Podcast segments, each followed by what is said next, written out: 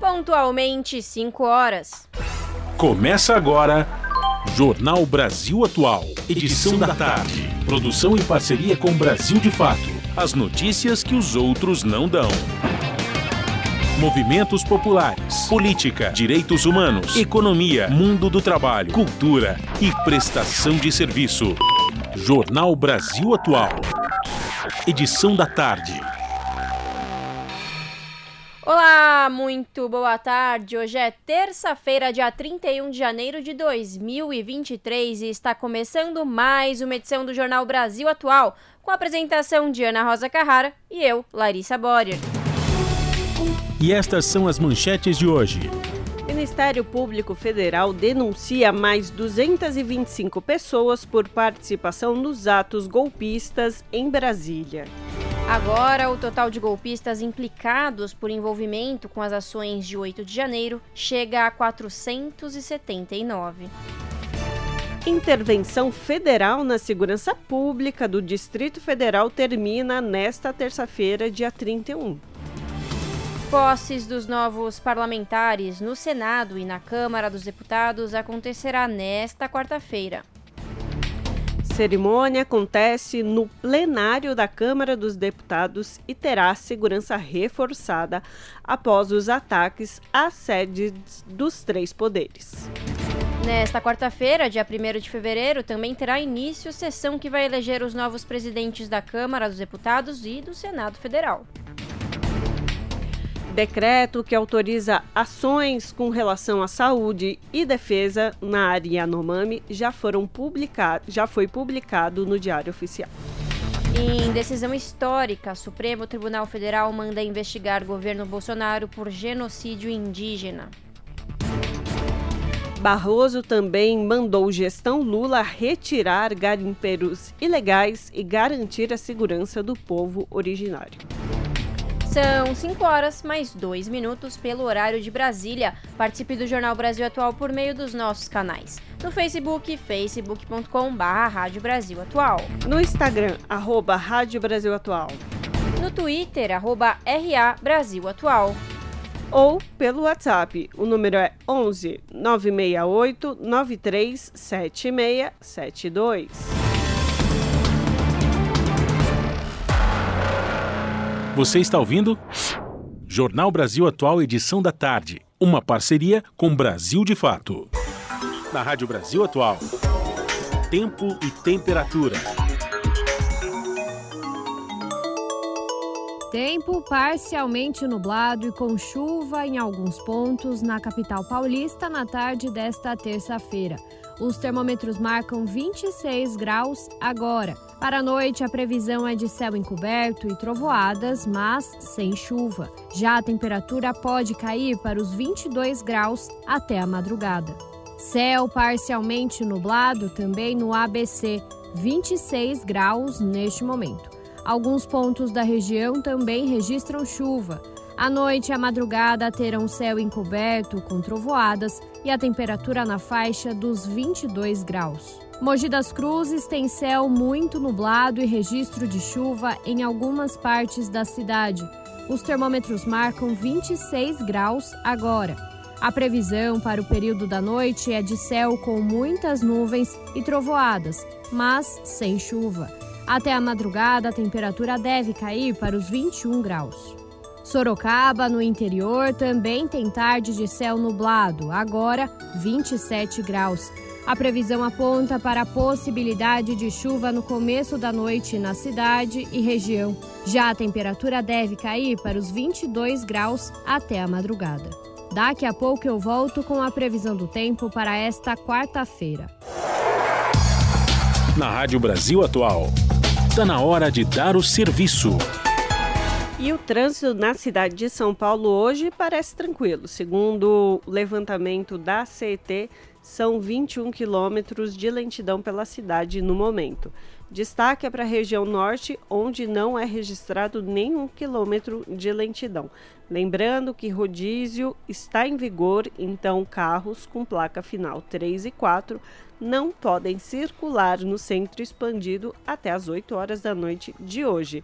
Larissa e os transportes sob trilhos. Vamos lá, dona Ana. Segundo o site da CPTM, Companhia Paulista de Trens Metropolitanos, todas as linhas operam em situação normal.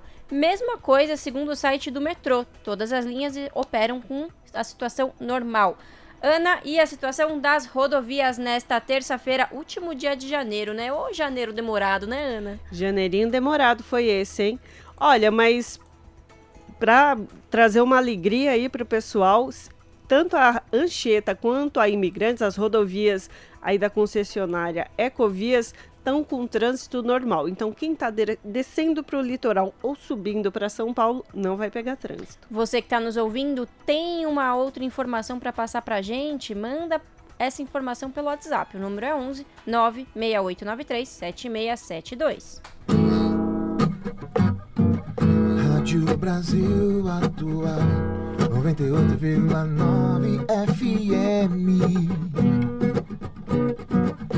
As notícias que as outras não dão. E as músicas que as outras não tocam. 98,9 FM. FM. Jornal Brasil Atual. Edição da tarde. 5 horas 6 minutos. O Ministério Público Federal denuncia mais 225 pessoas por participação nos atos golpistas em Brasília. Agora, o total de golpistas implicados por envolvimento com as ações de 8 de janeiro chegam a 479. As informações com Rodrigo Durão, do Brasil de Fato. O MPF, o Ministério Público Federal, denunciou outras 225 pessoas por envolvimento com os atos golpistas do dia 8 de janeiro em Brasília. No episódio, bolsonaristas invadiram e depredaram as sedes do Congresso Nacional, Palácio do Planalto e do Supremo Federal, o STF. Agora já são 479 pessoas denunciadas pelos atos golpistas. Os novos 225 implicados estavam acampados em frente ao quartel-general do Exército, em Brasília. Segundo a denúncia do MPF, o acampamento bolsonarista apresentava uma estrutura evidente para garantir estabilidade e permanência do grupo no QG. A coordenação do Grupo Estratégico de Combate aos Atos Antidemocráticos está agindo para garantir que todos os envolvidos arquem com os custos da depredação. O subprocurador-geral da República, Carlos Frederico Santos, já solicitou, por exemplo, que a sentença de quem for condenado preveja o pagamento de indenizações. Assim como os primeiros 254, os 225 bolsonaristas denunciados nesta segunda-feira não devem responder pelo crime de terrorismo. Também nessa segunda, mais 40 presos em flagrante durante os atos golpistas tiveram os bens bloqueados pela Justiça Federal do Distrito Federal. A decisão atendeu a um pedido da Advocacia Geral da União. Com esse novo grupo, 92 pessoas e sete empresas tiveram bens bloqueados por relação com os atos de 8 de janeiro, até esse momento. O valor chega a 4 milhões e 300 mil reais. De São Paulo, da Rádio Brasil de Fato, Rodrigo Durão. Ricardo Capelli, interventor na segurança pública do Distrito Federal, entregou um relatório sobre os atos antidemocráticos de 8 de janeiro contra o Supremo Tribunal Federal. Mais informações com Priscila Manzenotti, da Rádio Nacional. Foram dias duros, com decisões que precisaram ser tomadas no calor dos acontecimentos. Assim, o interventor Ricardo Capelli definiu como foi esse período em que ficou à frente da segurança pública do Distrito Federal ele lembrou que o 8 de janeiro foi uma tentativa de golpe contra a democracia, mas deixou claro que as investigações vão continuar a partir da Operação Lesa Pátria da Polícia Federal, que foi atrás dos participantes e dos financiadores dos ataques. O relatório de Capelli mostra que houve omissão por parte das autoridades e falhas na segurança. Que já no dia 6 havia um relatório da inteligência alertando para os riscos de invasão dos prédios públicos que o efetivo era muito menor do que o necessário, que a linha de contenção foi formada principalmente por alunos do curso de formação de praças da PM do Distrito Federal e que tinham vários comandantes das forças de segurança de férias, além disso que algumas ordens superiores teriam sido descumpridas. Capelli ainda foi bem claro na coletiva de apresentação do balanço na última sexta-feira. não há coincidências. Ou seja, não é uma coincidência todos esses fatores terem ocorrido ao mesmo tempo. O relatório apontou ainda que os acampamentos em frente aos QGs eram centros de construção de planos contra a democracia, segundo o próprio Capelli. Mas e como é que vai ser daqui para frente após esses 23 dias de intervenção? Quem responde é o professor de Direito da Universidade de Brasília, Mamed Said Maia Filho. O trabalho não, não se conclui hoje, as forças de segurança permanecem com seu trabalho, apenas se encerra né, o papel da União Federal é, através do interventor e as coisas voltam para o comando do governo do Distrito Federal. Mas eu penso que daqui para frente vai haver uma preocupação maior com o papel que essas forças de segurança exercem na proteção dos palácios governamentais, da esplanada dos ministérios, enfim. É muito importante que a Polícia Militar e as demais forças de segurança trabalhem em comum acordo com o governo federal. Ricardo Capelli ainda reforçou ter plena confiança na Corregedoria da PM que os inquéritos vão separar o joio do trigo, ou seja, quem teve atuação decisiva para o quebra-quebra ou para a contenção dele e que agora a lei será cumprida. Capelli retorna ao Ministério da Justiça, onde ocupa o cargo de secretário executivo. Da Rádio Nacional em Brasília, Priscila Mazenotti. 5 horas 11 minutos. Intervenção federal na segurança pública do Distrito Federal termina nesta terça-feira, dia 31. Ministério da Justiça decidiu não prorrogar o prazo posse de parlamentares e retorno do judiciário terá forte esquema. As informações com Lucas Weber, do Brasil de Fato. Termina nesta terça-feira, dia 31, a intervenção federal na segurança pública do Distrito Federal. A medida foi decretada pelo presidente Luiz Inácio Lula da Silva, do PT, após os atos antidemocráticos em Brasília, no último dia 8 de janeiro. A gestão federal durou 23 dias o Ministério da Justiça decidiu não prorrogar a intervenção após o término do prazo estipulado inicialmente.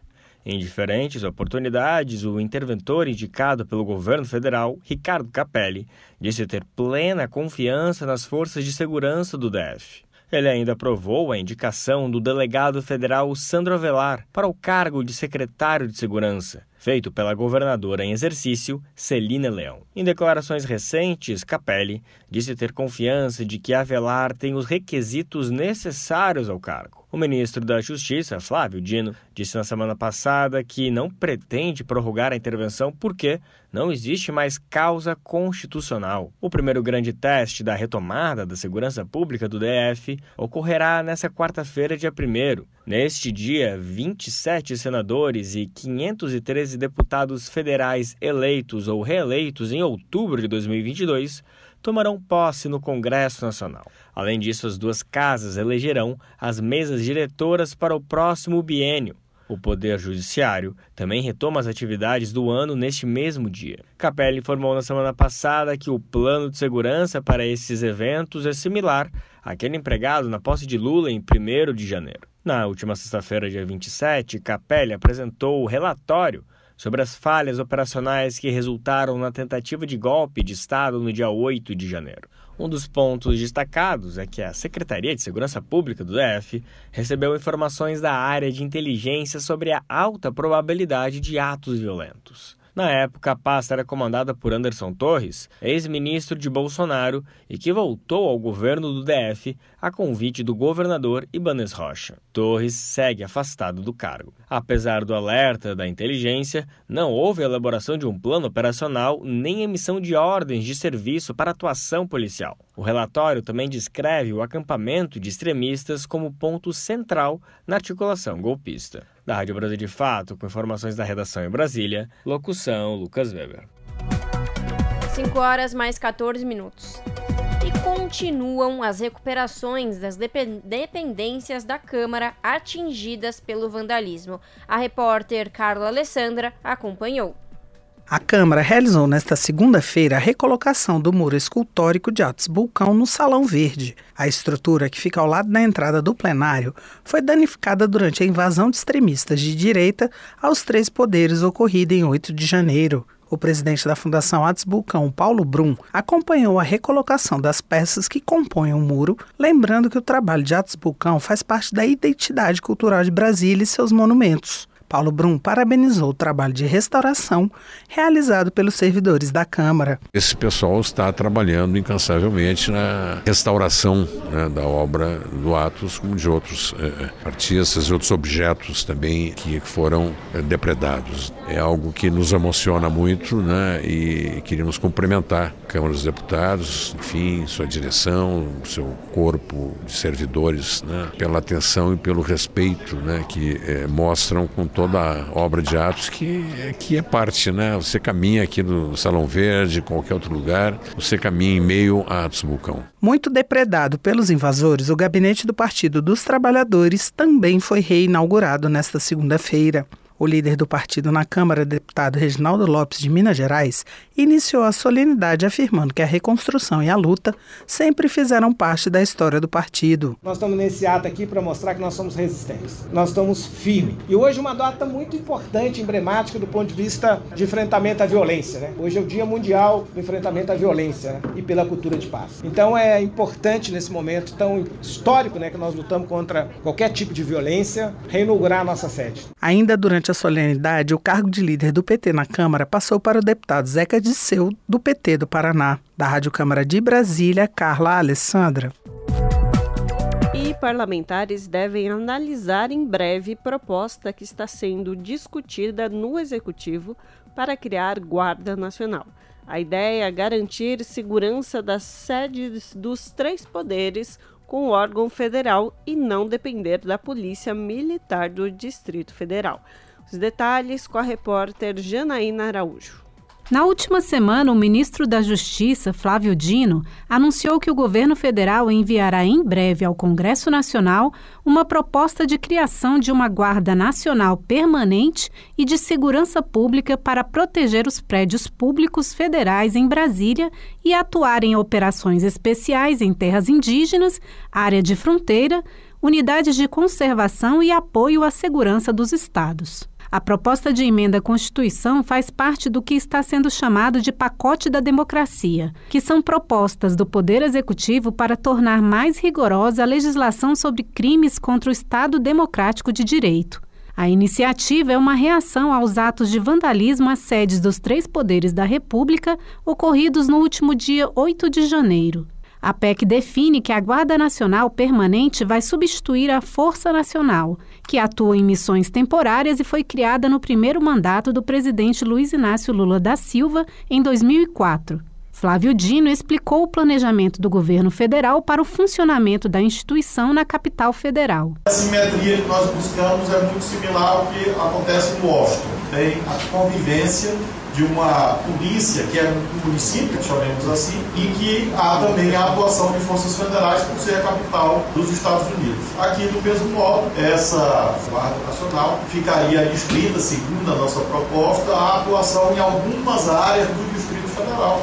E o restante da segurança pública continuaria sob comando do governo do Distrito Federal. Mas para os senadores Alci Lucas, do PSDB do Distrito Federal, a criação da Guarda Nacional não é necessária porque já existem órgãos que garantem a segurança em Brasília. Sou totalmente contra a criação da Guarda Nacional. Totalmente contra criar mais órgão, criar mais cabide de emprego, é mais despesa para o contribuinte. Aqui no Distrito Federal não é necessário. Tem aqui o Batalhão da Guarda Presidencial, tem a Força Nacional, tem o Batalhão Rio Branco, que pode cuidar das embaixadas tem o sexto batalhão da Polícia Militar que pode cuidar da esplanada, então não é necessário. A Guarda Nacional para cuidar das fronteiras também não é necessário. Tem a Polícia Federal, tem o Exército. Entre outras propostas do chamado pacote da democracia do governo federal, há ainda a que criminaliza condutas na internet que configurem a prática de atentado contra o Estado Democrático de Direito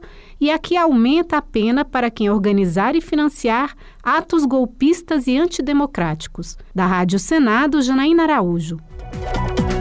5 horas mais 19 minutos.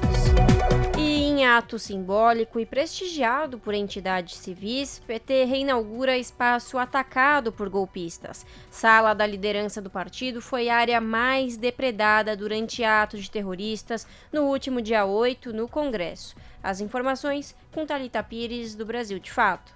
Foi em clima de resistência que a bancada do PT reinaugurou nesta segunda-feira a sala da liderança do partido na Câmara dos Deputados. O cômodo, montado há 43 anos no Congresso Nacional, foi o mais depredado durante os atos golpistas de 8 de janeiro. No espaço, computadores, TVs e telefones ficaram destruídos, quadros foram rasgados e vidros estilhaçados. Agora, com a recuperação, o espaço ganhou cara nova, tendo sido reorganizado por trabalhadores da casa e membros da equipe do partido. A servidora pública Cláudia Regina, que integra a equipe que assessora a sigla na Câmara, distribuiu flores para os presentes como símbolo do que representa a retomada do local. Nós estamos aqui sempre na resistência. Trouxemos flores para distribuir e está escrito aqui: tentaram nos enterrar, esqueceram que somos semente do Lula. E eles tentaram depredar, tentaram nos, é, nos constranger, não, não conseguiram. Olha como está tudo lindo aí, tudo reconstruído.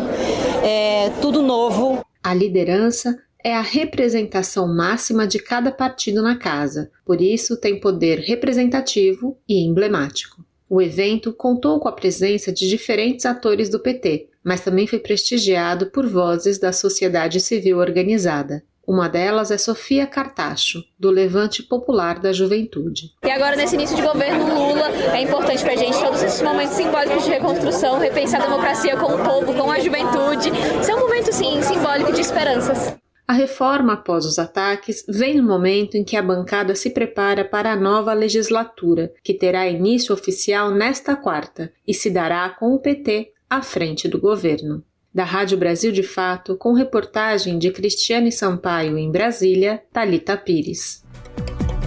5 horas 21 minutos. O presidente Luiz Inácio Lula da Silva derrubou 18 indicações feitas por Bolsonaro.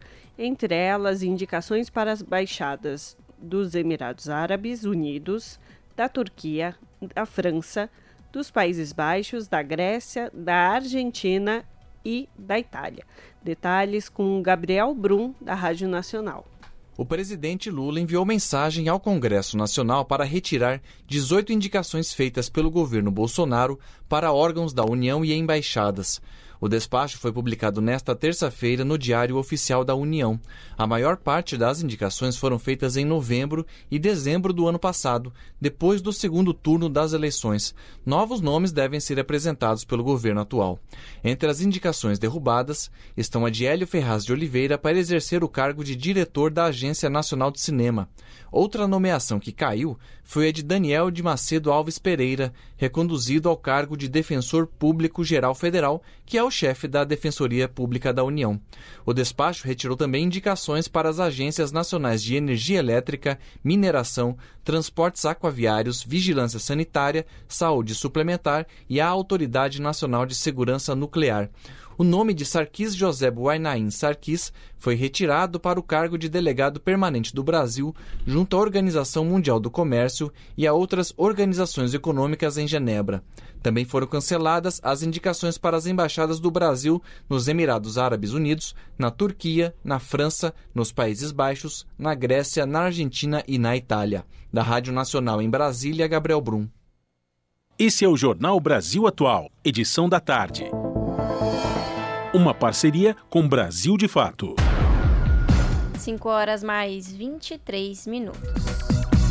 No dia 2 de fevereiro, o Congresso vai retomar os trabalhos legislativos. A cerimônia acontece no plenário da Câmara dos Deputados e terá a segurança reforçada após os ataques às sedes dos três poderes. Saiba mais sobre como será esse dia na reportagem de Marcela Cunha. O momento da retomada dos trabalhos legislativos do Congresso Nacional segue um roteiro minucioso. Este ano, a sessão solene será realizada no dia 2 de fevereiro, em uma sessão totalmente presencial, marcada para as 3 horas da tarde, e terá a segurança reforçada após a invasão das sedes dos três poderes no dia 8 de janeiro. É o que afirma o secretário-geral da Mesa do Senado, Gustavo Saboia. Eu acho que tem a questão da segurança que vai estar mais marcada, né? Que vai ter um credenciamento específico para a posse dos senadores, um credenciamento específico para eleição e um credenciamento específico para a inauguração da sessão legislativa. Além disso, a disponibilização de mais detectores de metal, de um maior rigor nessas inspeções, eu acho que acaba sendo a marca e, nesse sentido, uma espécie de cicatriz da, da, dos eventos ocorridos no último dia 8. Mas essa eu, eu notaria assim como uma diferença. De resto, eu acho que vai seguir o script dos outros anos. A cerimônia de abertura dos trabalhos legislativos se inicia com a recepção dos presidentes do Senado e da Câmara dos Deputados pelos chefes do cerimonial de cada casa na área externa do Congresso. Depois, o batalhão da Guarda Presidencial executa o hino nacional, enquanto as bandeiras da Câmara e do Senado são hasteadas, e é realizada então a salva de gala pela bateria caiena. Essa é uma das principais honrarias oferecidas aos chefes do Executivo, Legislativo e Judiciário federais em momentos solenes. O número de tiros é convencionado de acordo com a hierarquia das autoridades homenageadas, e na abertura dos trabalhos do Congresso são disparados 21 tiros. Após as honras militares, os presidentes sobem a rampa do Congresso, onde são encaminhados, junto ao secretário secretários gerais e diretores gerais das duas casas legislativas para o Salão Negro. Lá serão aguardados pela presidente do Supremo Tribunal Federal, Rosa Weber, e pelo Procurador-Geral da República, Augusto Aras. Caso o presidente da República, Luiz Inácio Lula da Silva, compareça pessoalmente à solenidade, ele subirá a rampa com a chefe do cerimonial da presidência do Senado, Ana Tereza Lira Meirelles. Caso ele não venha, a mensagem presidencial será entregue pelo ministro-chefe da Casa Civil, Rui Costa, como explicou Rafaela França, membro da equipe do cerimonial da presidência do Senado. No caso da vinda do presidente da República, a chefe do cerimonial da presidência do Senado o recebe na área externa ao Congresso e o encaminha à entrada do Salão Negro, onde está sendo aguardado pelos presidentes das duas casas e demais autoridades. A sessão conta com a entrega das mensagens dos poderes da República, sendo que a mensagem do Executivo pode ser entregue e lida pelo próprio presidente da República ou, caso mesmo não se faça presente, será entregue pelo ministro-chefe da Casa Civil. Após os cumprimentos, todos seguem para o plenário da Câmara dos Deputados e a sessão solene é aberta pelo presidente do Congresso Nacional. Após a execução do hino pela Banda dos Fuzileiros Navais no interior do plenário, o primeiro a fazer uso da palavra é o presidente da República. Se ele estiver ausente, a mensagem será lida pelo primeiro secretário do Congresso Nacional, eleito no dia 1 de fevereiro. A mensagem do executivo geralmente contém uma retrospectiva do ano anterior e as expectativas para o ano legislativo que se inicia. Mas como o governo Lula assumiu em 1 de janeiro, essa primeira mensagem ao Congresso deve se ater às perspectivas para 2023. Depois é passada a palavra à presidente do STF, Rosa Weber, para a leitura da mensagem do Judiciário. Em seguida, fazem suas falas o presidente da Câmara dos Deputados, o presidente do Congresso Nacional e é então encerrada a sessão. Da Rádio Senado, Marcela Cunha. 5 horas e 28 minutos. Depois da posse dos deputados, será eleita a mesa diretora da Câmara, incluindo o presidente durante o próximo biênio. Veja a importância desse cargo na reportagem de Rana Costa. O presidente da Câmara dos Deputados ocupa o cargo com maior influência no andamento e na velocidade dos trabalhos legislativos da Casa. É ele quem distribui as propostas às comissões permanentes e especiais e quem define as que serão debatidas e votadas no plenário. Cabe ao presidente encaminhar aos órgãos competentes as decisões das comissões parlamentares de inquérito, as CPIs. Também é da sua competência receber e iniciar ou recusar o andamento de pedidos de impeachment do presidente da República. O presidente da Câmara é o terceiro nome na linha sucessória da presidência da República, ocupando o cargo na ausência do presidente e do vice. Além disso, ele integra o Conselho de Defesa Nacional e o Conselho da República e é o porta-voz da Câmara quando a Casa se pronuncia coletivamente. A eleição do presidente da Câmara ocorre após a posse dos deputados eleitos. Podem concorrer ao cargo parlamentares de qualquer partido, que sejam brasileiros natos e maiores de 35 anos. No plenário, os deputados elegem os ocupantes de todos os cargos da mesa diretora da Câmara de uma só vez, em votação secreta, para um mandato de dois anos. Se nenhum candidato a presidente obtiver a maioria absoluta no primeiro turno, ou seja, os votos de pelo menos 257 deputados, os dois mais votados disputam o segundo turno. Dessa vez, sairá vencedor o candidato que alcançar maioria simples dos votos, desde que estejam presentes pelo menos 257 deputados. Se der empate, vence o candidato mais velho entre os que tiverem maior número de legislaturas na casa. Depois de escolhido, o presidente da Câmara é imediatamente empossado e comanda a apuração dos votos para os demais cargos da mesa diretora. Em caso de não ser obtida maioria absoluta para qualquer um desses cargos, devem ser seguidas as mesmas regras da eleição para presidente da Câmara. Da Rádio Câmara de Brasília, Rana Costa. Senadores que foram nomeados ministros não perdem o cargo. Eles se afastam temporariamente das funções do Executivo Nacional para assumir o mandato legislativo, mas depois voltam ao trabalho nos ministérios quatro parlamentares estão nessa situação. A reportagem é de Pedro Pincer. Os 27 senadores eleitos em outubro tomam posse na próxima quarta-feira no plenário da Casa. Os mandatos são de oito anos e vão até fevereiro de 2031. Entre os empossados, cinco foram reeleitos e quatro ocupam cargos de ministros do presidente Lula. O Senado é composto de 81 parlamentares. Cada estado e o Distrito Federal tem três representantes na casa. As bancadas são renovadas de quatro em quatro anos de forma alternada.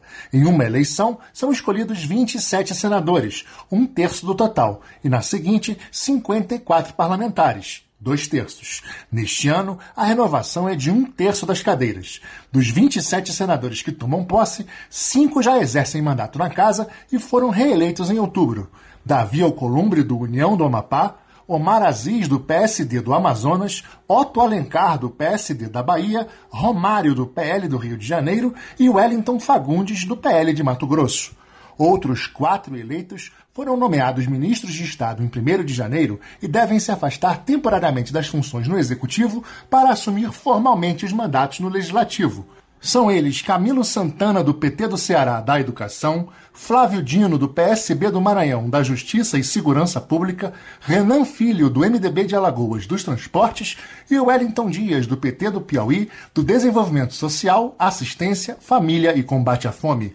O quinto nome é de Carlos Fávaro, do PSD de Mato Grosso, que tem mandato em andamento e foi nomeado ministro da Agricultura e Pecuária. De acordo com a Constituição, o parlamentar que assumir cargo de ministro não perde o mandato no Congresso. Logo depois de serem empossados como senadores, os quatro devem retornar aos ministérios e deixar as cadeiras na casa com um dos suplentes de cada chapa. É o que explica o consultor do Senado, Arlindo Fernandes. No Brasil, o deputado ou senador pode ser designado ministro sem se afastar do cargo, sem perder a condição de parlamentar. Essa não é a solução regular do presidencialismo clássico, pelo menos no exemplo mais famoso e mais simbólico do presidencialismo, que são os Estados Unidos. No Brasil, a gente pode dizer que a solução institucional infiltrada, que não é nova na Constituição de 88, já vem de antes, ela é mais coerente com a adoção de um sistema parlamentarista de governo. E talvez fosse essa um pouco a ideia. Camilo Santana tem como suplentes as petistas Augusta Brito e Janaína Farias. No caso de Flávio Dino, as suplentes são Ana Paula Lobato, do PSB, e Lurdinha, do PCdoB. A cadeira de Wellington Dias deve ficar com Jussara Lima, do PSD, ou José Amauri, do Solidariedade. Os suplentes de Renan Filho são Fernando Farias, do MDB, e Adélia Maria, do Partido Verde. Carlos Fávaro, por sua vez, tem Margarete Buzetti e José Lacerda, ambos do PSD, como suplentes. A sessão preparatória da próxima quarta-feira está marcada para as três da tarde, quando os senadores eleitos devem prestar o compromisso de posse. Da Rádio Senado, Pedro Pincer. E agora, no Jornal da Rádio Brasil Atual, vamos conversar com Eduardo Maretti, que é repórter do portal da Rede Brasil Atual, redebrasilatual.com.br. Maretti, muito bem-vindo, tudo bem? Tudo bem. Boa tarde, Larissa, boa tarde, ouvintes. Tudo bem aqui, aqui em São Paulo, né? No calor meio desagradável, mas eu Olha, eu vou, eu preciso dizer que aqui na redação tem ar condicionado, então eu tô fresquinha. Ah, então tá bom, melhor, né? Menos mal, né? Pelo menos você tá. É verdade. Marete, vamos lá. Qual é o destaque do portal da Rede Brasil Atual que você traz hoje para as ouvintes e os ouvintes do jornal? Bom, Larissa, a gente amanhã tem um dia importantíssimo, né, na política brasileira, que é a a eleição dos próximos os presidentes da Câmara dos Deputados e do Senado Federal que vão comandar as duas casas do Congresso Nacional nos próximos dois anos, né? O que representa a metade do governo Lula, né? Chamado aí por alguns analistas, ironicamente ou não, de Lula 3, né? Então é muito importante porque é uma, uma página virada também no legislativo, né? Depois daquela daquela trágica invasão de Brasília pelos golpistas em 8 de, de janeiro e tudo aconteceu, acaba acabou os, os, muitos dos envolvidos naquilo sendo punidos. E hoje a gente está entrando novamente nos trilhos, nos trilhos da democracia e com a eleição aí do, dos dois novos presidente das duas casas do Congresso Nacional, né, que, que tem um aspecto não só simbólico, como prático também muito importante. Né? Uhum. Então vamos lá, Marete, para deixar os nossos ouvintes por dentro de tudo que está acontecendo, vamos começar falando quem são os candidatos que anunciaram oficialmente suas candidaturas para a Câmara e também para o Senado. Então, é, na Câmara dos Deputados, né, o, do deputado Arthur Lira é, tá praticamente sim, praticamente mesmo, literalmente, virtualmente sem adversário, porque o único adversário dele ali é, formalmente é o deputado Chico Alencar do PSOL do Rio de Janeiro, mas uhum. sabe, até o próprio Chico Alencar, como ele mesmo já declarou, que ele é um, um anticandidato, ou seja, ele não, não tem condições políticas de, de conseguir a, minimamente ameaçar a eleição do Arthur Lira, que é o atual presidente da casa, né? É, no Senado, a situação é, que era considerada muito, muito, muito, muito confortável né, para o presidente Rodrigo Pacheco, do, do PSD de, de, Minas Gerais, assim, ela, a situação não está assim, tão tranquila como como está para o Arthur Lira na Câmara, né? Inclusive a mídia tem feito assim até uma espécie de uma forçação de barra para para meio que dar uma inflada né, na candidatura do Rogério Marinho, que é o adversário do Rodrigo Pacheco. Rodrigo Pacheco, que presidiu a Câmara, o Senado nos últimos dois anos, é, é apoiado pelo governo Lula, né?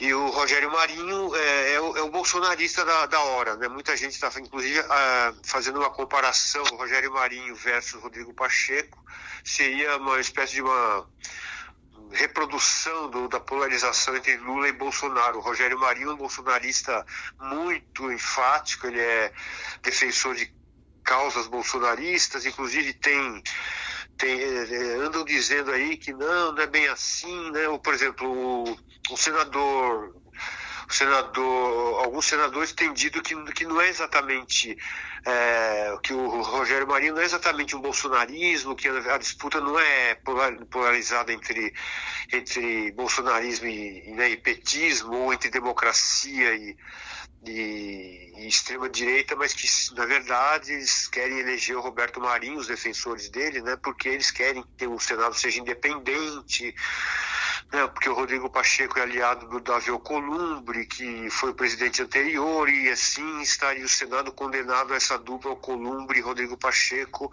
Então, esses defensores do Rogério Marinho, do, do candidato de Bolsonaro, uhum.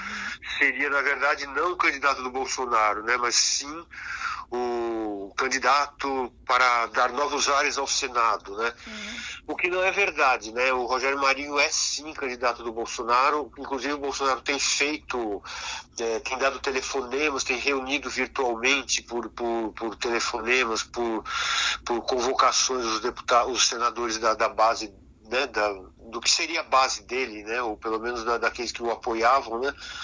E o Bolsonaro está fazendo grande campanha pelo Rogério Marinho, de longe mesmo, e seus aliados aqui no Brasil, porque para eles seria muito importante a vitória do Rogério Marinho e que né, é considerado realmente um bolsonarista.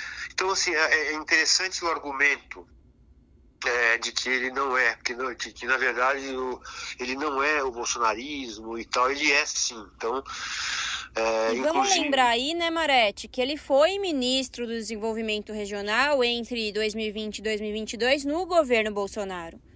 Foi ministro, né? Ele foi ministro e não só ministro, como ele continuou defendendo as pautas de Bolsonaro, porque alguns ministros, é, eles é, meio que com o instinto de sobrevivência, eles deram uma, uma uma, digamos, uma maneirada no radicalismo, né? E eles estão conseguindo pelo menos alguns senadores e deputados do PL dialogam já com, com o novo governo. O Rogério Marinho ele, ele agride, agride as pessoas, inclusive ontem ele, ele tomou um, uma invertida da, na, na, Globo News, ele foi dar uma entrevista lá e acabou falando que não devia, né? E tomou uma invertida da jornalista lá, Andréa Sadi, que falou, não, mas não se trata disso, trata-se de dizer que é, a fake news é a defesa daquilo que é golpismo, por exemplo, né?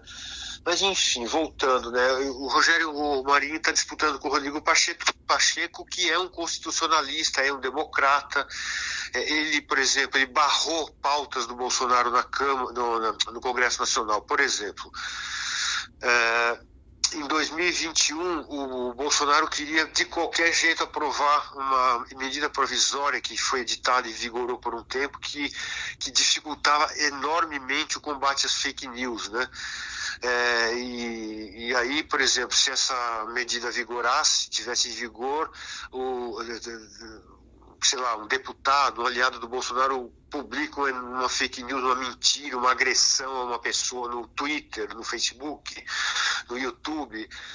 E aí essas redes sociais teriam grande dificuldade para tirar do ar, né? Como tirou muitas vezes, né? Já, inclusive alguns deputados aliados daí do Bolsonaro, aliados, deputados ou não, né? por exemplo, a Carla Zambelli, né, por exemplo, está sem Twitter, sem Facebook, porque foi tirado do ar. Se aquela medida do Bolsonaro vigorasse, estaria muito, estaria talvez até hoje o Twitter dessa deputada, né? radical extremista. E o Rodrigo Pacheco devolveu essa medida provisória para o governo federal, falou essa medida não pode passar, ela é inconstitucional, ela é totalmente ilegal, não, não vai passar e não passou mesmo. Né?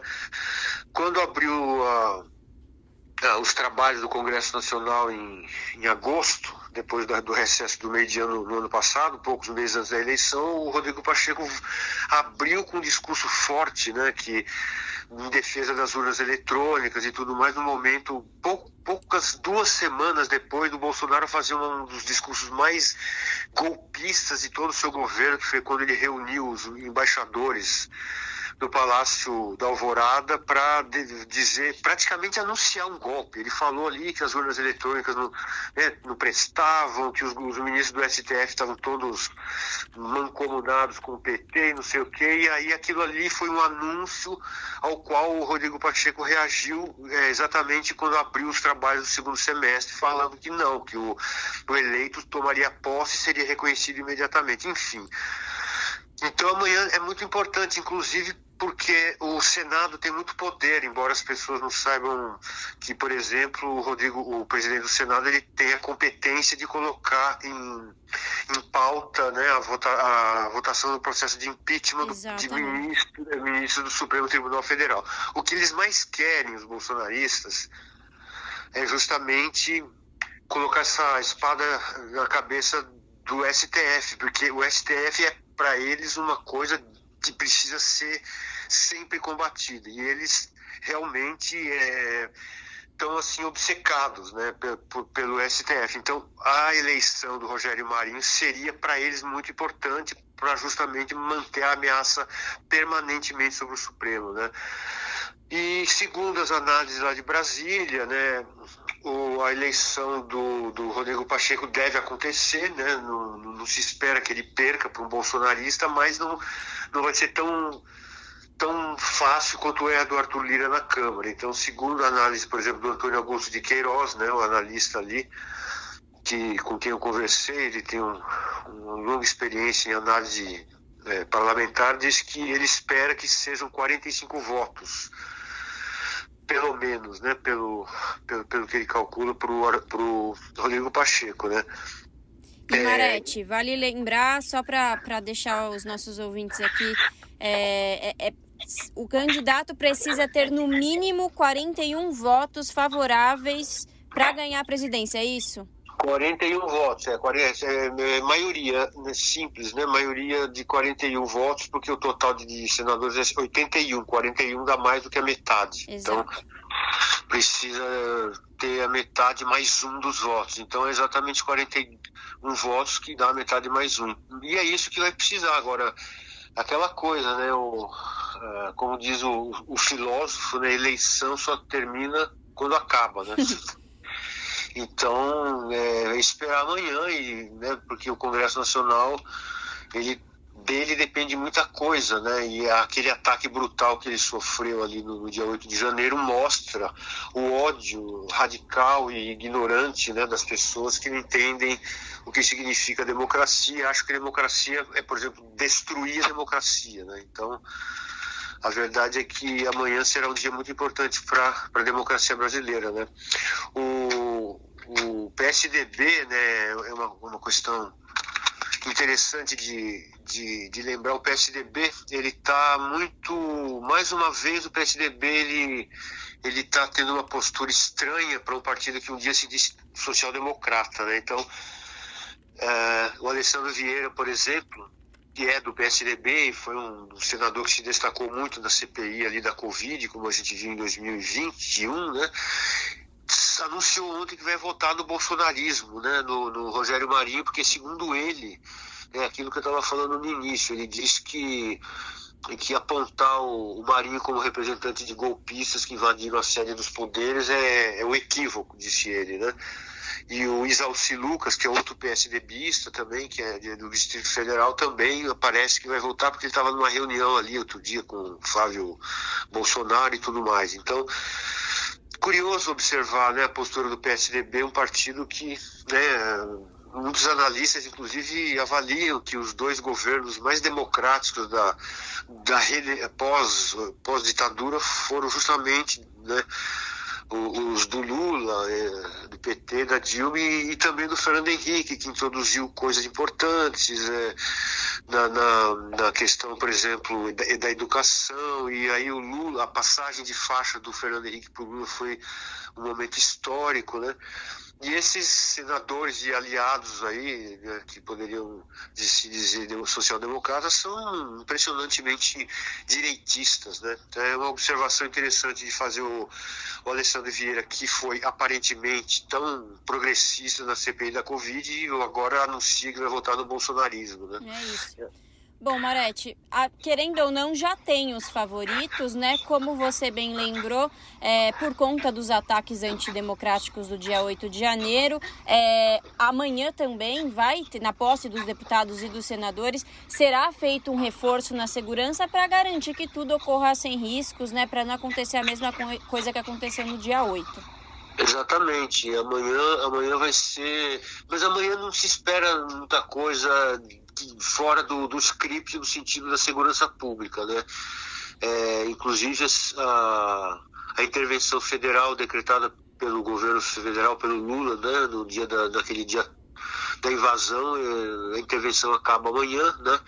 Sai o Ricardo o Ricardo Capelli e entra o delegado federal Sandro Avelar para assumir o, o posto em nome do Distrito Federal mesmo. Então, mas aparentemente está tudo sob controle. O que as, os especialistas e mesmo os políticos democratas têm dito é que, que não se pode, inclusive o Rodrigo Pacheco disse hoje isso novamente, é, é, assim, a gente não pode esquecer o que aconteceu, não pode fraquejar, não pode é, dar margem para que isso aconteça novamente, porque muito, muito, muito dessa violência acabou acontecendo por, por, porque se subestimou a força da, da extrema-direita no Brasil, que parece, né, infelizmente, que vai, vai, vai, vai, vai subsistir mesmo depois de Bolsonaro. Né? Ela não, não depende mais da existência de Bolsonaro, entendeu? Então, é como se o Bolsonaro tivesse aberto uma caixa de Pandora, né, que revelou sentimentos muito ruins do, de parcela da população, que não é a maioria, mas é muito perigosa, né?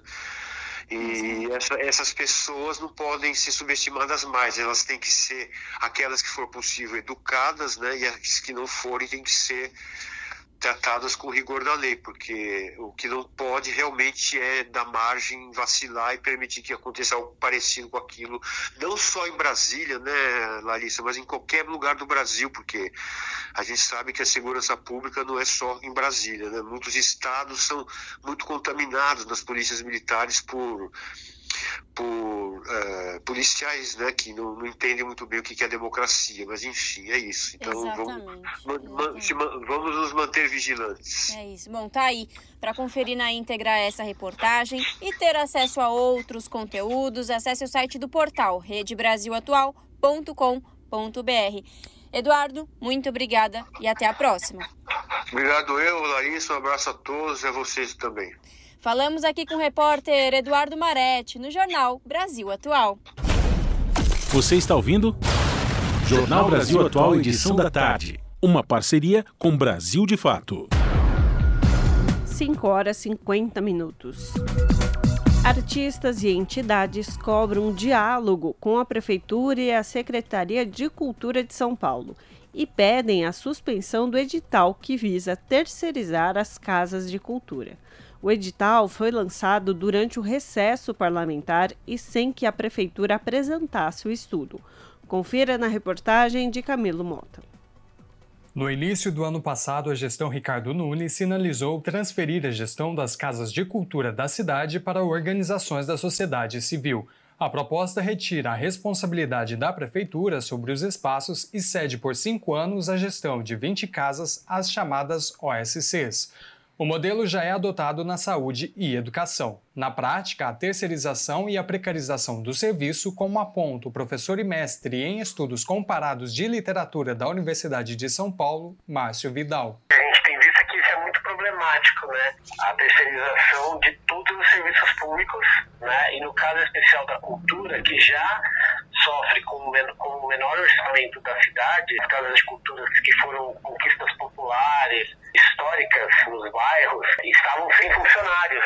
Não tem nenhum setor que fiscaliza as contas dos direcionadas ao OS, é, ou seja, um dinheiro julgado e gasto da forma que eles bem entendem, assim. E sem falar que é, a OS fica com parte do dinheiro e o que chega para a comunidade é o mínimo, né? O, o artista ah, sem falar que acaba também com uma coisa que a gente brigou muito, que é a participação comunitária. As casas de cultura foram criadas por meio da Lei 11.325 pela prefeita Luísa Erundina para fomentar o acesso à cultura, principalmente nos bairros mais distantes do centro. Um incentivo às práticas e diversas manifestações culturais. Mas a terceirização vai na contramão à própria lei, reduzindo a participação popular como pontua a porta-voz do movimento SOS Casas de Cultura, Olivia de Lucas. Então é um uso escuso, ilegal, no caso das casas de cultura, para poder terceirizar o serviço, porque ele diminui a participação popular. Na lei de 92, quando foi instituída as casas de cultura,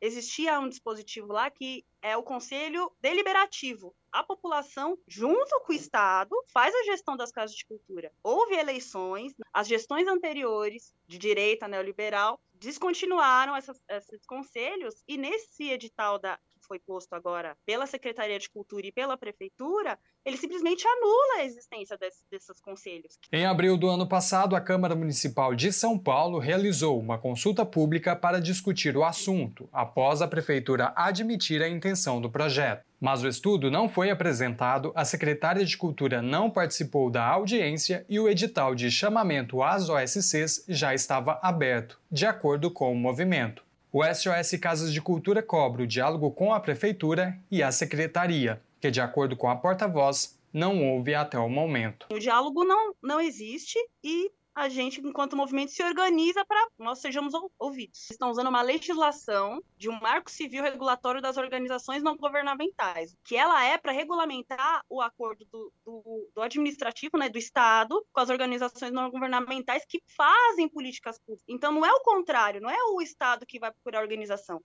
É um pedaço de toda uma, uma movimentação política pedindo políticas públicas para a cultura. Então, um aumento do orçamento para 3% e que metade disso vá para a periferia. Tem a abertura de concurso público, porque a Secretaria de Cultura está sem funcionário. Funcionários estão sendo sobrecarregados e os fazedores de cultura que têm seus contratos, oficinas e dependem da Secretaria recebem com dois meses de atraso. Enquanto isso, a Comissão Parlamentar de Educação e Cultura acompanha as manifestações. O vereador Celso Gianazzi do PSOL, membro titular da comissão, aponta irregularidades no processo. O parlamentar afirmou que a comissão vai acionar os órgãos competentes e convocar uma nova audiência pública. É uma coisa muito, muito dialogada com os trabalhadores. Foi divulgado aí uma abertura de uma consulta pública, mas é, a gente observa, vai no site da prefeitura, site da Secretaria Municipal de Cultura, não tem essa consulta pública lá registrada, é uma falta de transparência sem, sem tamanho nenhum, causando aí esse transtorno, esse burburinho aí no meio cultural, a volta da, da, das comissões de fazer uma audiência pública aqui na Câmara Municipal tocando nesse assunto. A Secretaria de Cultura disse que as demandas dos participantes da última audiência foram encaminhadas para a pasta através do secretário adjunto, que tem como função representar a secretária Aline Torres. Além disso, que o processo acontece de forma transparente e a gestão compartilhada poderá resultar no aumento da oferta de programação, funcionários e atividades. Abre aspas, o edital irá garantir que todas as atividades oferecidas continuem gratuitas e permaneçam ligadas ao DNA do território. Fecha aspas. Olivia acrescenta que a cultura precisa ser entendida como área fundamental para a sociedade. Nossa forma de pensar e consumir ou acessar, né, o que, que a gente vai decidir ouvir no nosso dia, o que, que a gente vai decidir assistir ou ler, tudo que nos cerca. Nós temos que ser entendidos como pessoas que também contribuímos para a economia. A gente também precisa de salário, a gente não precisa de holofote, a gente precisa de respeito. Camilo Mota, Rádio Brasil Atual e TVT. 5 horas mais 56 minutos. Cícero Guedes, líder do MST, assassinado em Campos, no Rio de Janeiro, terá vida contada em documentário. O filme, produzido pela Cripocó Filmes e o MST do Rio, é anunciado no ano em que o assassinato de Cícero completa 10 anos. As informações com Jaqueline Deister, do Brasil de Fato. A história de Cícero Guedes, agricultor rural e ex-líder do MST, Movimento dos Trabalhadores Rurais Sem Terra, em Campos dos Goitacazes, no norte fluminense, vai virar filme. Dez anos após o assassinato do militante, a Kiprocó Filmes, em parceria com o MST do Rio, anunciou a produção do documentário Brava Gente. O filme abordará, por meio de depoimentos e imagens de arquivo, a luta do trabalhador rural pela conquista da terra, pela defesa da educação e da universidade pública. O enredo também vai abordar o seu legado e o pioneirismo no desenvolvimento de técnicas agrícolas de produção no norte fluminense. A direção e o roteiro do documentário são de Fernando Souza e Gabriel Barbosa. Souza foi amigo pessoal do líder agrário e atuou em diferentes frentes de luta com Cícero Guedes entre 2005 e 2010. Ele o encontrou pela última vez em dezembro de 2012, pouco antes da execução. O líder do MST foi pioneiro na criação de feiras de distribuição e venda dos produtos da reforma agrária. Natural do interior de Alagoas, ainda criança, Cícero foi submetido ao trabalho análogo à escravidão em monoculturas de cana-de-açúcar. Assim como outros milhares de trabalhadores negros e pobres da região, resolveu migrar para o Sudeste e tentar a vida com a esposa e filhos. Em Campos dos Goitacazes, voltaria a trabalhar no plantio e colheita de cana no começo da década de 90. O trabalhador rural teve contato com a ocupação da reforma agrária Zumbi dos Palmares nas terras da falida usina São João, cuja desapropriação e emissão de posse aconteceu em 1997. A trajetória de vida e a leitura de mundo adquirida na luta pela terra fizeram de Cícero Guedes uma das principais lideranças políticas do MST no norte fluminense. Além da agricultura, Cícero também trabalhou como operário nas obras na Universidade Estadual do Norte Fluminense, onde mais tarde contribuiria de forma pioneira no desenvolvimento de pesquisas e técnicas agrícolas. Mesmo com a conquista do lote conhecido como Brava Gente, Cícero continuou contribuindo de forma efetiva na luta pela terra na região. Fundou o Comitê Popular de Combate à Erradicação do Trabalho Escravo. Ele também participou do movimento estudantil em defesa da universidade pública.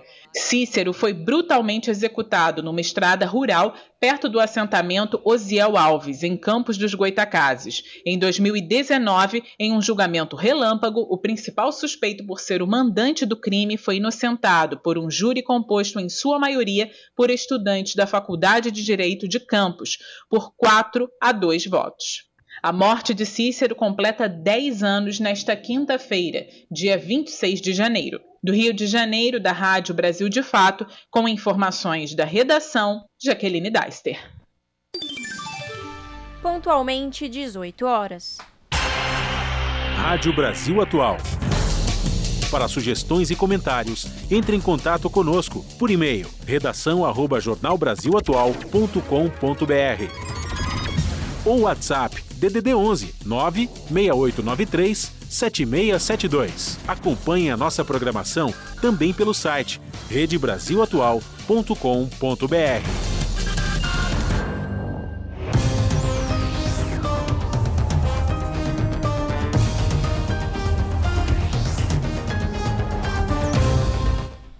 Chegou o momento de fazer conexão com a redação do seu jornal para saber quais são os destaques da edição desta terça-feira. Lembrando que o seu jornal começa logo mais às 19 horas na TVT, canal digital 44.1 ou pelo canal do YouTube, youtube.com/redetvt. Agora no comando de Kaique Santos. Kaique, boa noite. Quais são os destaques dessa terça-feira? Olá, fala Lari, fala Ana e a todos os ouvintes que nos escutam aqui no Jornal Brasil Atual, edição da tarde. Um prazer falar com a Rádio Brasil Atual sempre. Estou aqui então para trazer os destaques de daqui a pouquinho do seu jornal, às 7 da noite, no ar, na TVT e no nosso canal do YouTube, youtube.com/redetvt.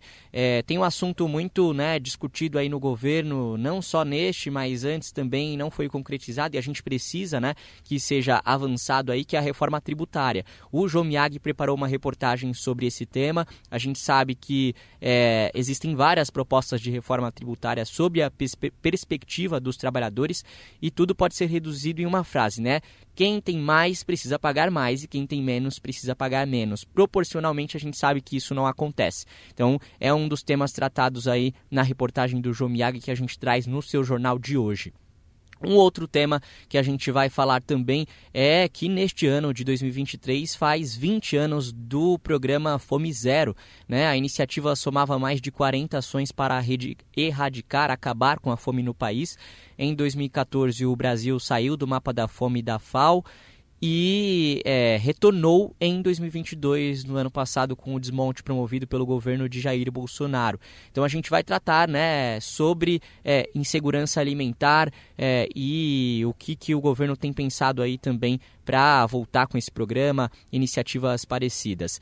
E tem também a consulta pública aberta pelo Senado sobre a proposta de emenda constitucional que permite ao setor privado lucrar com o plasma humano. É uma questão polêmica, representantes dos trabalhadores são contra a medida e quem vai mostrar isso para a gente é a nossa repórter Caroline Campos no seu jornal, então, que começa daqui a pouquinho às sete da noite na TVT e no nosso canal no YouTube. Todos estão convidados a nos assistirem, a nos acompanhar. Um prazer falar com vocês novamente. Uma boa noite para todos. Até mais. Jornal Brasil Atual, edição da tarde. Uma parceria com Brasil de Fato. 18 horas 3 minutos. Governador da Bahia defende demarcação de terras para acabar com a violência contra indígenas. O primeiro governador autodeclarado indígena, Jerônimo Rodrigues, afirma compromisso com os povos originários. As informações com Paulo Motorim, do Brasil de Fato. Governador da Bahia, Jerônimo Rodrigues, do PT, disse que a violência contra povos indígenas não vai acabar enquanto as demandas por demarcações de terras não forem resolvidas. O chefe do executivo baiano concedeu entrevista exclusiva ao Brasil de Fato e mostrou empolgação com a criação do Ministério dos Povos Indígenas e das políticas do tema que devem ganhar força no governo Lula do PT. Primeiro governador autodeclarado indígena no país, Jerônimo Rodrigues afirmou que tem compromisso com a pauta dos povos originários. Trazer esse debate para dizer assim, olha, nós temos um de nós, negro, indígena, tal, isso já é uma contribuição, eu acredito. Mas não pode ficar só nisso. Então eu tenho uma responsabilidade com a pauta dos povos originários. Jerônimo Rodrigues recebeu a reportagem do Brasil de Fato na sede do escritório de representação do governo baiano na região central da capital federal, no último dia 27 de janeiro. Poucas horas antes, Lula recebeu no Palácio do Planalto os chefes dos 26 estados e do Distrito Federal.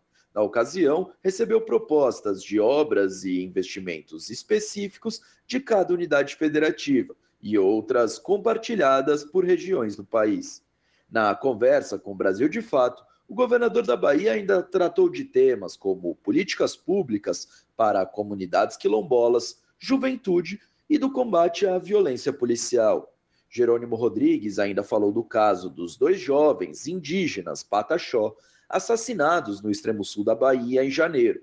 O crime reforça o contexto de violência na terra indígena Barra Velha, que teve outra aldeia invadida no final de 2022. Se a gente não cuidar da demarcação, a gente não consegue resolver essa violência no território indígena. Depois, falar sobre o fato especificamente agora, Porto Seguro e Prado, tem duas áreas em conflito lá. Então, a conversa, nós viemos aqui dizer, olha, nós fizemos o que nós pudemos, investigação, polícia civil, militar, nós reforçamos o efetivo naquela região, então fizemos um contencioso, mas não está resolvido. Então, vimos aqui, olha, por favor, cria uma comissão, nós queremos estar dentro, o Estado vai querer estar dentro. Jerônimo Rodrigues nasceu no povoado de Palmeirinha, em Aiquara, no interior baiano.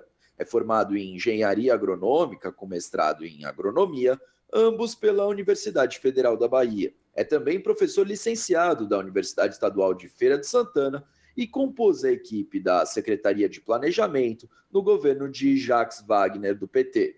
Em 2011, foi secretário executivo adjunto do Ministério do Desenvolvimento Agrário, secretário nacional do Desenvolvimento Territorial e ainda ocupou diversos outros cargos na administração federal até 2014. No governo Rui Costa, do PT, a partir de 2015, assumiu a missão de implantar a Secretaria Estadual de Desenvolvimento Rural no segundo mandato de Rui Costa, assumiu a pasta da Secretaria de Educação. De Brasília, da Rádio Brasil de Fato, Paulo Motorim.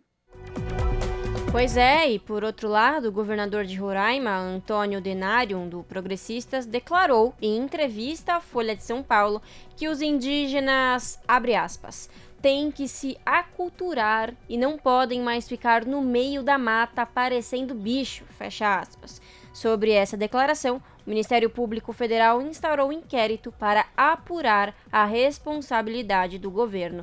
Mais detalhes com Gabriel Correia, da Rádio Nacional.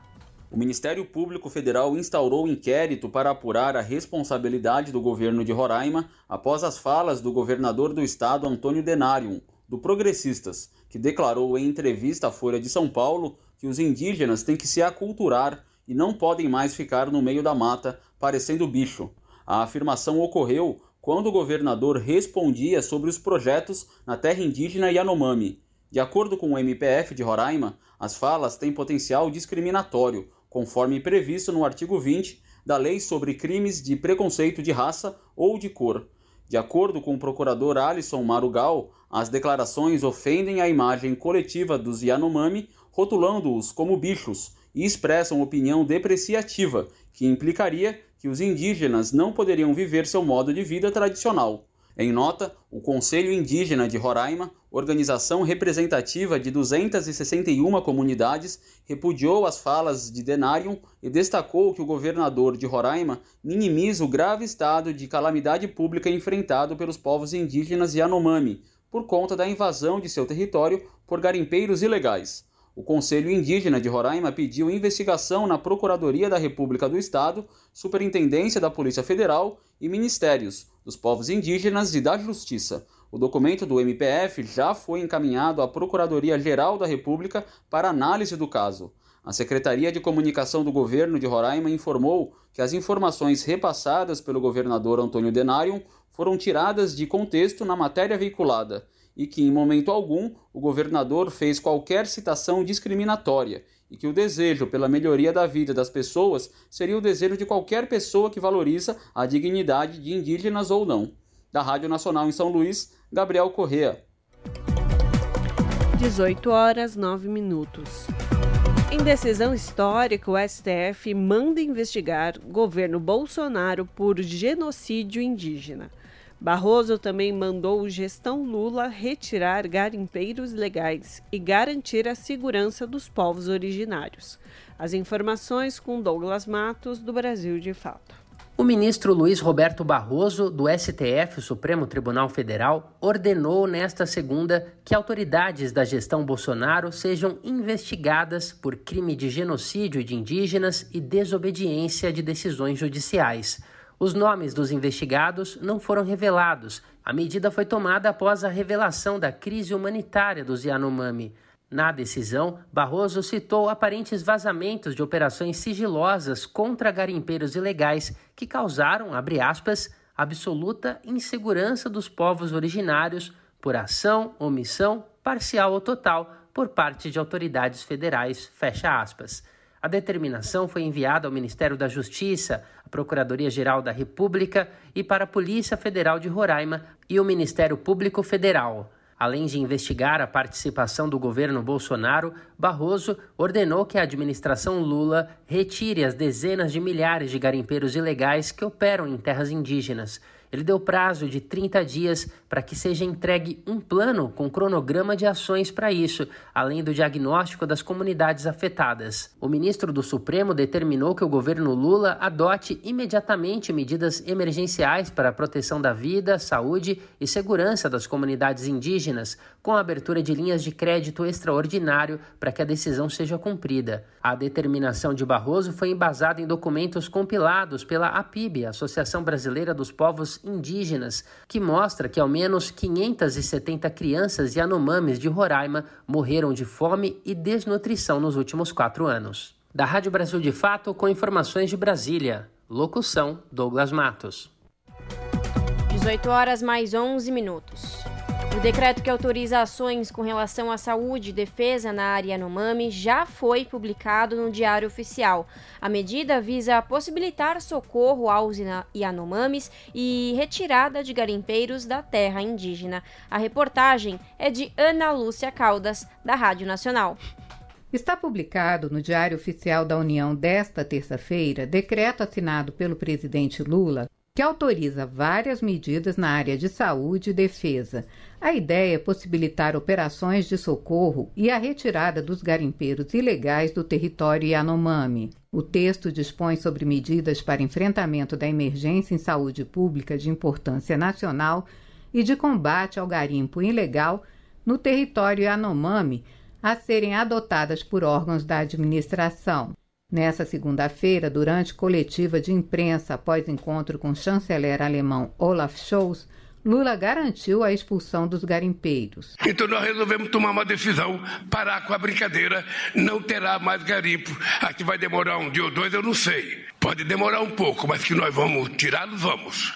Não vai ter mais sobrevoo, nós vamos proibir as barcaças transitar com combustível e vamos tirá-los de lá, porque os Anomamis sabe, conquistar aquela terra e nós precisamos dar a eles qualidade e condições de vida, porque do jeito que eles estão vivendo é uma coisa mais do que desumana.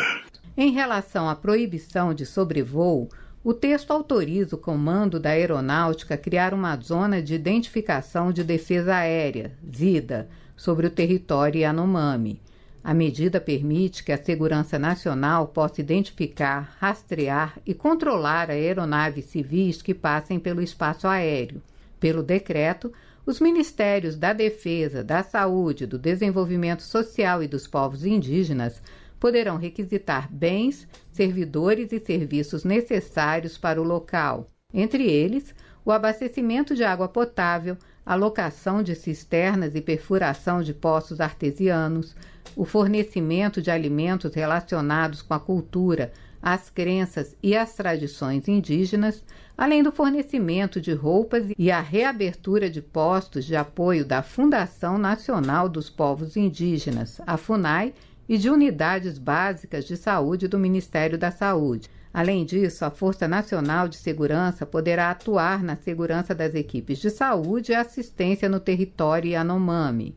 O texto diz ainda que o Ministério da Defesa será responsável pelo fornecimento de dados de inteligência e no transporte aéreo logístico das equipes da Polícia Federal, do IBAMA e dos demais órgãos e entidades da administração pública federal que participarão diretamente na neutralização de aeronaves e de equipamentos relacionados com a mineração ilegal no território Yanomami. Para reduzir o risco de transmissão de doenças, o acesso de pessoas ocorrerá de acordo com o disposto em ato conjunto editado pelos ministros da Saúde e dos Povos Indígenas. Da Rádio Nacional de Brasília, Ana Lúcia Caldas. 18 horas 14 minutos.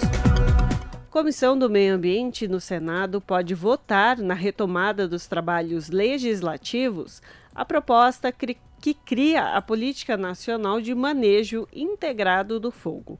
Como já passou pela Câmara dos Deputados e pela Comissão de Agricultura e Reforma Agrária, o projeto de lei segue para a sanção presidencial se aprovado na comissão e no plenário do Senado. Reportagem é de Bruno Lourenço. A proposta elenca uma série de medidas para a prevenção de incêndios florestais em todos os biomas brasileiros por meio do manejo integrado do fogo. Também prevê etapas para a substituição gradativa do fogo controlado em atividades agropecuárias por outras técnicas quando possível. As queimadas seriam permitidas no controle de vegetação às margens de rodovias e ferrovias e contenção de incêndios, desde que com autorização prévia. Além disso, o manejo do fogo seria admitido para fins de pesquisa, treinamento de brigadistas florestais e para a subsistência de povos indígenas, quilombolas e agricultores familiares. O relator na Comissão de Agricultura e Reforma Agrária, senador Paulo Rocha, do PT do Pará, lembrou que o projeto de lei foi apresentado pelo Poder Executivo após vários anos de estudo e que ele passou por diversas audiências públicas na Câmara dos Deputados começou a ser elaborado pelo Ministério do Meio Ambiente, o Instituto do Meio Ambiente, o IBAMA, o Instituto Chico Mendes, entre 2012 e 2018. E em 2014, um programa piloto de manejo integrado do fogo foi implementado pelo IBAMA e pelo ICNBio em três unidades de conservação. No Tocantins, o que levou a uma redução de 57% das áreas queimadas. Depois de ficar parado três anos na Câmara, foi aprovado. Paulo Rocha explicou que a criação de uma política nacional de manejo integrado do fogo pode representar o início de uma mudança de cultura.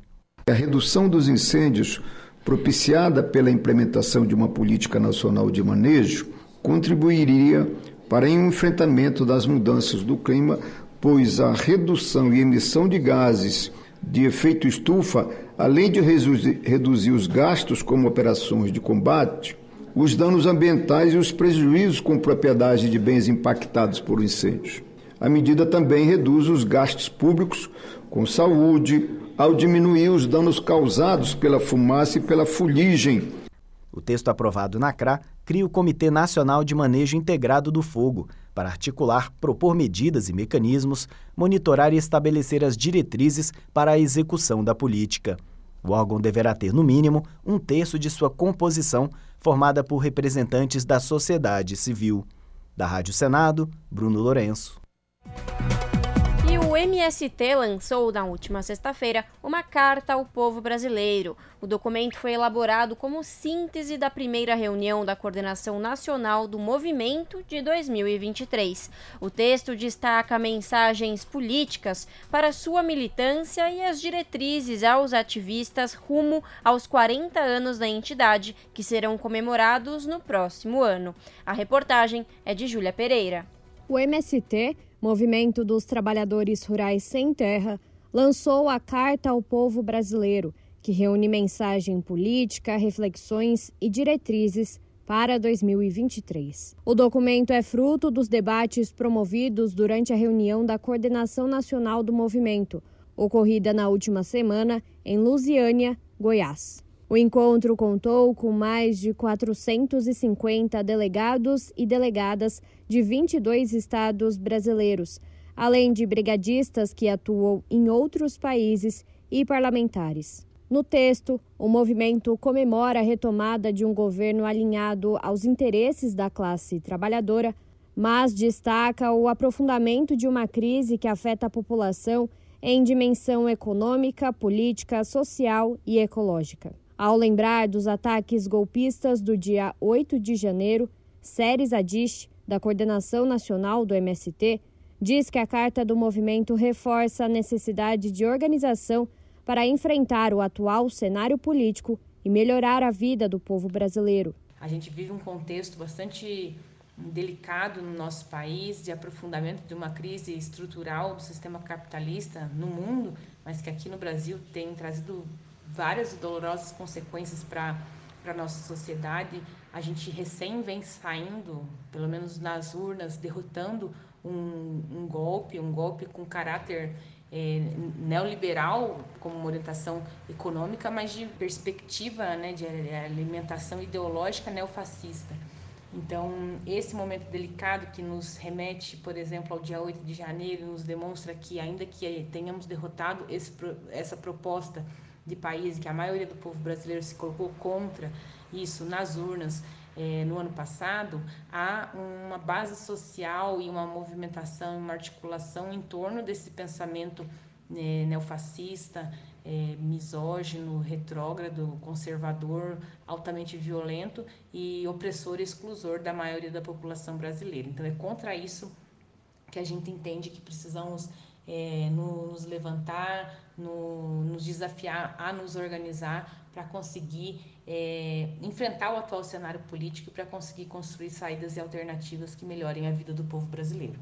Na carta, o MST também reafirma os seus compromissos para o período que antecede os 40 anos do movimento, que serão comemorados no próximo ano. Princípios norteadores são destacados no texto, como a defesa da reforma agrária popular, que durante a pandemia de Covid-19 se tornou ainda mais essencial para a produção de alimentos saudáveis e a superação da fome no país. Por outro lado, o documento lançado pelo MST reforça a necessidade de enfrentamento ao atual modelo do agronegócio, que funciona com base na concentração de terras, destruição da floresta e uso de agrotóxicos. Então, reafirmar é, nesse contexto, né, o nosso compromisso com a luta pela terra, a luta pela reforma agrária popular e a luta pela transformação estrutural da sociedade, é, diretamente a gente se posicionar é,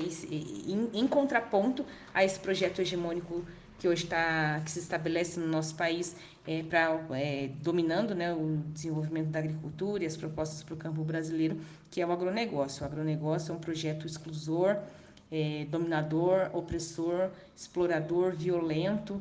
E contra isso a gente precisa se posicionar, mas muito mais do que a denúncia, o que a gente traz ao reafirmar a reforma agrária popular são propostas de saídas imediatas e estruturais aos problemas que assolam o nosso país. A íntegra da Carta ao Povo Brasileiro está disponível no site do movimento mst.org.br.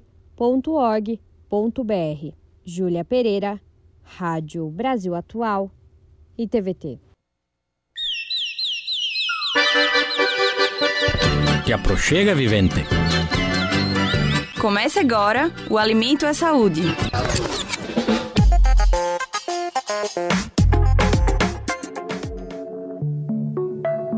Não é novidade que o Brasil é um país rico em frutos nativos, muito saudáveis e saborosos. Mas o que chama atenção são os seus usos diversos, que muitas vezes vão bem para além da alimentação. É o caso do piquiá amazônico, fruto típico da região, que além de ser muito nutritivo, também é usado na fabricação de sabão artesanal e no tingimento de tecidos. É o que conta a nutricionista paraense Nádia Fernandes, que é doutora em antropologia da área da alimentação. É muito comum o aproveitamento da casca para fazer sabão ou tinta para atingir redes e fios. A forma tradicional de fabricação é realizada quando as cascas são mergulhadas em sebo por 24 horas e acrescentando outros ingredientes a gente leva ao fogo, podendo ter então sabão ou tanino que substitui o noz, noz de galha na produção de tintas.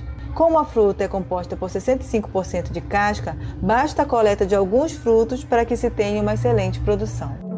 O piquiazeiro, árvore que dá o piquiá amazônico, é reconhecido por sua beleza, com uma copa grande e frondosa, que se destaca na floresta. A árvore pode chegar aos 50 metros de altura, o equivalente a um prédio de 15 andares, e a um diâmetro de até 2,5 metros e meio no tronco. O fruto é encontrado em grande parte da Amazônia, com maior concentração na região de terra firme ao longo do rio Amazonas. Ele também está presente no Pará, Amapá, Maranhão e com menor intensidade no Tocantins e no Mato Grosso. Algumas vezes, inclusive, ele chega a ser confundido com o pequi, típico do cerrado brasileiro. Nádia explica a diferença. Existem outros tipos de variedades de piquiá em outras regiões, conhecidos também como piqui, por exemplo, como no caso do estado do Goiás. A única diferença é que o piquiá amazônico não tem espinhos no centro do caroço. Além de ser uma iguaria deliciosa, com sabor e cheiro muito peculiar, o piquiá amazônico é muito saudável e rico nas chamadas gorduras boas, que, quando bem incluídas na alimentação, ajudam a regular funções hormonais e a controlar os níveis glicêmicos no sangue, de acordo com a nutricionista.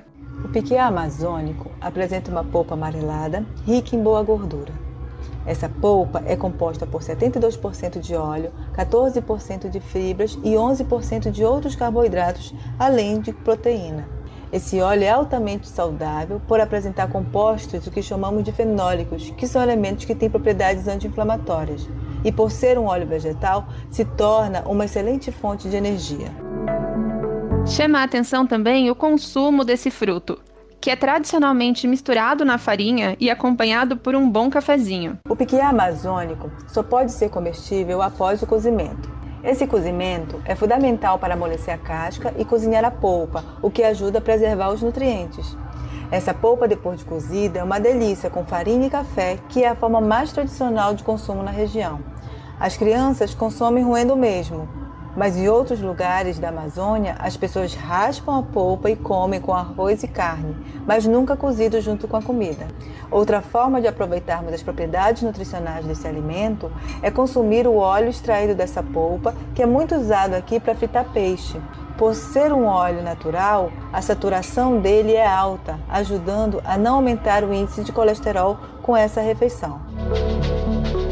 Apesar de ser uma preferência entre a população da Amazônia, o piquiá não é encontrado o ano todo na região. Os melhores meses para encontrá-lo vão de fevereiro a abril. A dica para quem quer experimentar e incluir esse alimento na dieta é procurar agricultores ou feirantes que indiquem frutos que estejam no ponto ideal para consumo, evitando que você escolha algum ainda muito amargo. Além disso, é importante estar atento às contraindicações do fruto. Ele não é recomendado para pessoas que precisaram retirar a vesícula ou que possuem esteatose hepática, popularmente conhecida como gordura no fígado, como ressalta Nádia. Essas pessoas, por não digerir altos índices de gordura, podem agravar seu quadro apresentando sintomas que vão desde enjoos e vômito até alergias e diarreia.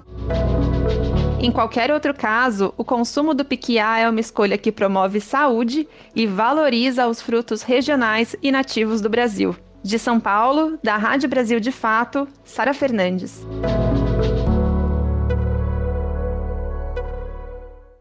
Se você gosta do nosso jornalismo independente e quer rever nossas entrevistas e reportagens, acesse o canal da Rádio Brasil Atual no YouTube. Nosso endereço é youtube.com/barra Rádio Brasil Atual. Ajude a nossa voz ser cada vez mais forte e ir cada vez mais longe. Inscreva-se em nossos canais, curta e compartilhe o conteúdo Rádio Brasil Atual e TVT.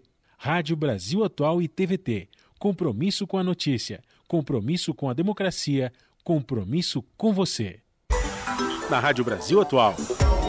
Tempo e temperatura. A quarta-feira terá tempo parecido com o de hoje. Na capital paulista, amanhã será de sol com muitas nuvens. Tarde e noite com chances de pancadas de chuva. A temperatura máxima será de 28 e a mínima de 20 graus. No ABC, o tempo será parecido.